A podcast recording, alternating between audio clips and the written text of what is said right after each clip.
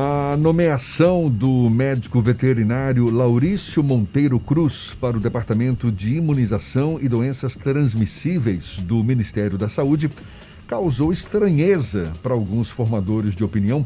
Estaria ele, que é presidente do Conselho Regional de Medicina Veterinária do, do Distrito Federal, habilitado para assumir a nova função? Sobre o assunto, a gente conversa agora com o presidente do Conselho Regional de Medicina Veterinária do Estado da Bahia, o médico Altair Santana de Oliveira. Seja bem-vindo mais uma vez. Bom dia, doutor Altair. Bom dia, Jefferson Beltrão. Bom dia, Fernando Duarte. Bom dia, ouvintes da, F... da Tarde FM. Estou à disposição mais uma vez aqui, Jefferson, para a gente bater um papo. Prazer todo nosso tê-lo mais uma vez conosco. Doutor Altair, o que, que justifica um médico veterinário assumir o Departamento de Imunização e Doenças Transmissíveis do Ministério da Saúde, uma área voltada para a saúde das pessoas e não dos animais? Isso, Jefferson. É... São muitas as justificativas, né?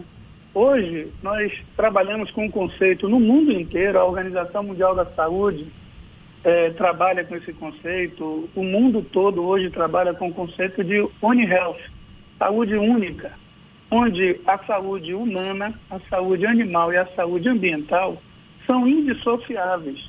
Não se tem mais como tratar uma doença apenas ali, do ponto de vista de, de política pública, eu quero dizer, é? de saúde pública, pensando que vai atender os pacientes apenas ali numa clínica ou no hospital a gente precisa ter um conhecimento amplo do ambiente que a gente trabalha. E o médico veterinário, talvez seja, não quero fazer nenhuma apologia apenas à medicina veterinária, todas as profissões de saúde são importantes, mas talvez seja um dos mais importantes profissionais pelo elo que ele tem naturalmente com a saúde animal, com a saúde humana, sim, a gente vai falar disso bastante agora, e com a saúde ambiental. Veja bem, só por exemplo, eu vou, vou, vou citar um exemplo das arboviroses, da dengue, da zika, da chikungunya e outras doenças como malária, febre amarela, doenças que são transmitidas aí por insetos. Mas como tratar uma doença dessa pensando só em atender doentes num hospital ou numa clínica? Se o problema está no meio ambiente. Então você precisa cuidar dos, dos insetos. Né? Você precisa fazer o controle do mosquito. Então, a gente não pode mais trabalhar em saúde pública com um conceito hermeticamente fechado de se trabalhar apenas atendendo doentes no hospital. O médico veterinário tem uma formação espetacular na área de epidemiologia. A medicina veterinária, ela trabalha com epidemiologia e, com, e como medicina preventiva. Todas as ações do médico veterinário embora muitas sejam no âmbito animal, elas se, elas se é, têm como meta, na verdade, cuidar da saúde humana também. Porque existem zoonoses, as doenças transmitidas por pelos animais para o homem. E vice-versa, também o homem transmite doenças para os animais. Então, essas zoonoses, que são hoje 60% das doenças transmitidas que existem hoje para, na humanidade, acometendo o homem, 60% dessas doenças, na verdade 62%, para ser mais preciso, são originadas do animal, são doenças do animal que chegam ao, ao homem. E uma outra coisa, 75% das doenças emergentes, as novas doenças que estão surgindo, são de origem zoonótica. Então, são doenças que estão, estão vindo do animal. A exemplo da Covid-19. Existe uma teoria de que essa doença tenha surgido da, do hábito, um hábito estranho, um hábito diferente né, do chinês de se alimentar com animais, de animais silvestres e eles comem, comeram talvez, eles têm o hábito de comer morcego. E é possível ter sido esse o motivo da, do vírus ter chegado aos seres humanos. Então, o médico veterinário é sim, e o Laurício Monteiro Cruz, colega nosso, que é presidente do Conselho de Medicina Veterinária do Distrito Federal, ele também tem uma formação muito voltada para a saúde pública. Ele trabalha, ele é profissional da secretaria, ele é funcionário público da secretaria é, do Distrito Federal, Secretaria de Saúde do Distrito Federal. Ele trabalhou a vida, trabalha a vida dele toda com saúde pública. E digo mais, esse departamento que ele está assumindo de imunização e doenças transmissíveis, recentemente quem estava administrando esse departamento é, interinamente era um médico veterinário. E antes dele, em 2017, 2018, no governo anterior, governo do PMDB, após o governo do PT, era um médico veterinário que era o, o, o diretor desse departamento. Então, tem 14 médicos veterinários trabalhando neste departamento. A celeuma, na verdade, é apenas uma ignorância. Ignorância não pejorativamente falando, ignorância de ignorar o conhecimento que tem, o nível de preparo que tem e a amplitude do preparo que tem o médico veterinário. É, eu acho que a maioria ou muita gente tem uma ideia equivocada, não é? De que o médico veterinário é aquele especialista da saúde voltado para os nossos pets ou para os animais da, da zona rural.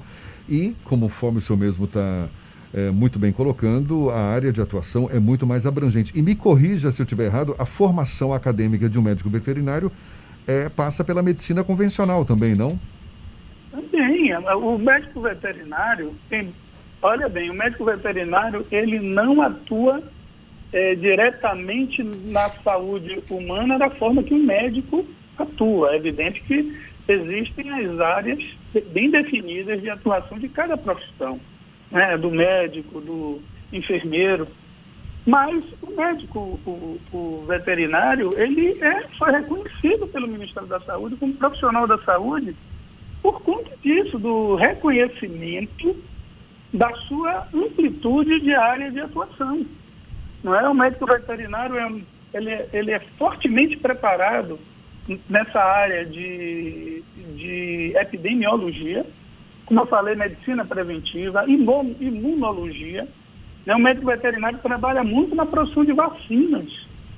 Muitas vacinas humanas que a gente toma aí de determinadas doenças foram produzidas por médicos veterinários. Agora, recentemente, um grupo de veterinários, numa pesquisa com cavalos, produziu o soro mais potente que tem é, é, anticorpos para o, o tratamento da Covid. Então, médicos veterinários, neste momento, estão espalhados em laboratórios, em repartições públicas, né, gerenciando pro, programas de saúde, e no Brasil todo. Mas as pessoas realmente só lembram do veterinário para uma atividade que também é muito importante, diga-se de passagem, mas a área de clínica, de atendimento clínico médico veterinário para pets né, para cães e gatos, é que se, as pessoas lembram logo do médico veterinário com essa, é, com essa formação. Para Mas a medicina a... veterinária é muito maior do que isso. Altair, para além da defesa da própria classe, o senhor é representante do Conselho Federal de Medicina Veterinária aqui na Bahia.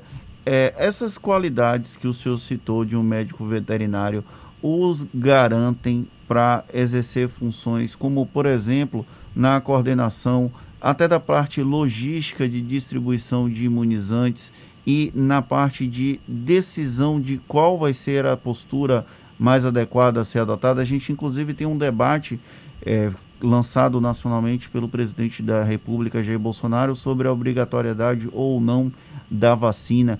O médico veterinário, ele também pode participar e debater esse tema com a mesma qualidade, digamos assim, de outros profissionais da área de saúde? Tranquilamente. Olha, deixa eu dar um exemplo para você. Ah, o, um dos melhores programas de combate à Covid-19 no mundo é na Alemanha, coordenado por um médico veterinário. Né? Nas ilhas é, Faroe, na Dinamarca, é, não tem casos de, de, de Covid-19 e o trabalho lá é coordenado por um médico veterinário. O prêmio Nobel de Medicina de 1996, Peter Dort, é um médico veterinário. Ele descobriu, por exemplo, como as células T reconhecem os antígenos alvos. Né? Isso é uma, uma, um, um avanço para a medicina em diversas áreas, inclusive da, da de produção de vacinas, é, de, por exemplo, é, pessoas que fazem transplante de órgão né, e têm problemas de rejeição, esse conhecimento é importante para os avanços nessa área. Então, médicos veterinários trabalham tranquilamente nessas áreas todas, inclusive numa gestão maior. Engraçado, sabe o que é? É que muitos dos críticos, por exemplo, políticos, a gente teve casos assim de um exemplo de Ciro Gomes, que fez uma, um comentário político. Ciro Gomes é advogado. Ele foi, parece, se eu não me engano, ministro da Saúde, foi secretário da Saúde em, no Ceará e ele era advogado. Você imaginou uma coisa dessa? Então, o que você está me perguntando é assim. Poderia o ministro da Saúde ser um médico veterinário? Claro que pode. Se bem que no Imagina, caso do Ciro um, Gomes, um, acho que um, são, são muito mais figuras políticas. Não é? O, o, caso de um Ciro Gomes ser advogado e ter sido secretário estadual da Saúde, às vezes é muito mais uma figura política Isso, com é um, não é, um protagonismo político para ter decisões políticas do que necessariamente um técnico da área. Não é? A gente sabe que muitas é. vezes na gestão pública Mas... isso é muito recorrente. Mas imagine na, no combate da maior pandemia ocorrida nos nossos tempos, a gente não ter, um, por exemplo, um médico assumindo o Ministério da Saúde como hoje. Ah, mas a gente já teve outros, né, políticos, inclusive, com outras carreiras que não da área médica, assumindo o Ministério. O que eu estou querendo traçar um parâmetro é esse. Nada impede que um enfermeiro, que um terapeuta, um fisioterapeuta, um biólogo, ou um médico veterinário assuma o Ministério da Saúde no momento de pandemia que é uma guerra que a gente vive hoje contra um vírus. Né, e acho muito legal Mas... essa conversa, porque em instante algum a gente quis aqui desmerecer a figura do médico veterinário, pelo contrário, e, e, e muito boas as suas colocações, porque de fato esclarecem que a área de atuação do médico veterinário é muito mais abrangente do que a gente imagina. E por isso, claro, tem todos os méritos para, por exemplo, assumir esse departamento do Ministério da Saúde. Agora, para a gente encerrar, doutor Altair, e já que o Fernando tocou no assunto, o que, que o senhor achou dessa declaração do presidente Jair Bolsonaro de que ninguém é obrigado a tomar vacina? A gente tem motivos para, de fato, optar pela não vacinação, por outras. Quer dizer, direito temos, talvez, em tese, mas, enfim, queria saber a sua opinião. A vacina é algo de fato controverso? A gente pode questionar a sua eficácia? Eu acho que não. Na minha opinião, não. A, a, as vacinas são reconhecidamente, do ponto de vista científico, um, além de seguro, um eficiente é, é meio de controle de, de doenças. É? Imagina você não tornar obrigatório vacinar uma criança, na época, não sei se foi a sua época, deve ter sido também, quando a gente trabalhava para erradicar a poliomielite. Sim, é minha época. É? É. As crianças hoje, quando nascem, com poucos meses, elas são obrigadas a começarem a tomar vacinas para controle de sarampo, de uma, uma série de doenças, né, que, que, que se não tomar vacina, as pessoas vão, a gente vai retornar até, até doenças é, medievais. Agora, né? em tempos de pandemia, então, o senhor acha que uma vacina contra a Covid-19 deve ser obrigatória? Obrigatória, na minha opinião, sim. O próprio presidente da República, ele assinou um documento falando de que seria algo compulsório. Assim como a gente é, é, vota numa eleição compulsoriamente, é, nós somos obrigados a, a votar né, numa eleição, Tomar vacina, gente, é obrigatório sim. A gente está precisando controlar. A gente precisa que a maior parte da população tenha anticorpos contra a, doença. É a única forma da gente controlar o avanço dessa doença. O vírus, quando chegar numa pessoa que tenha anticorpos, ele para ali. Né? Ele não vai ser transmitido para duas, três, quatro, cinco ou mais pessoas. Então, a vacina tem que ser compulsória assim, tem que ser obrigatória. Eu acho que foi uma frase infeliz do presidente ter dito algo assim, até porque ele assinou um documento falando disso, que seria algo compulsório. E muitas vacinas são obrigatórias. É evidente que a gente não vai ter como controlar se todos, 100% da população brasileira vai se vacinar. Mas que tem que ser obrigatório, o brasileiro precisa saber que deve levar seus filhos e que deve ir se vacinar quando nós tivermos a vacina preparada, é, que tomara que seja logo, tem que ter consciência de que tem que ser vacinado sim. Ok, doutor Altair. É coisa obrigatória. Muito obrigado, doutor Altair Santana de Oliveira, médico veterinário, também presidente do Conselho Regional de Medicina Veterinária do Estado da Bahia.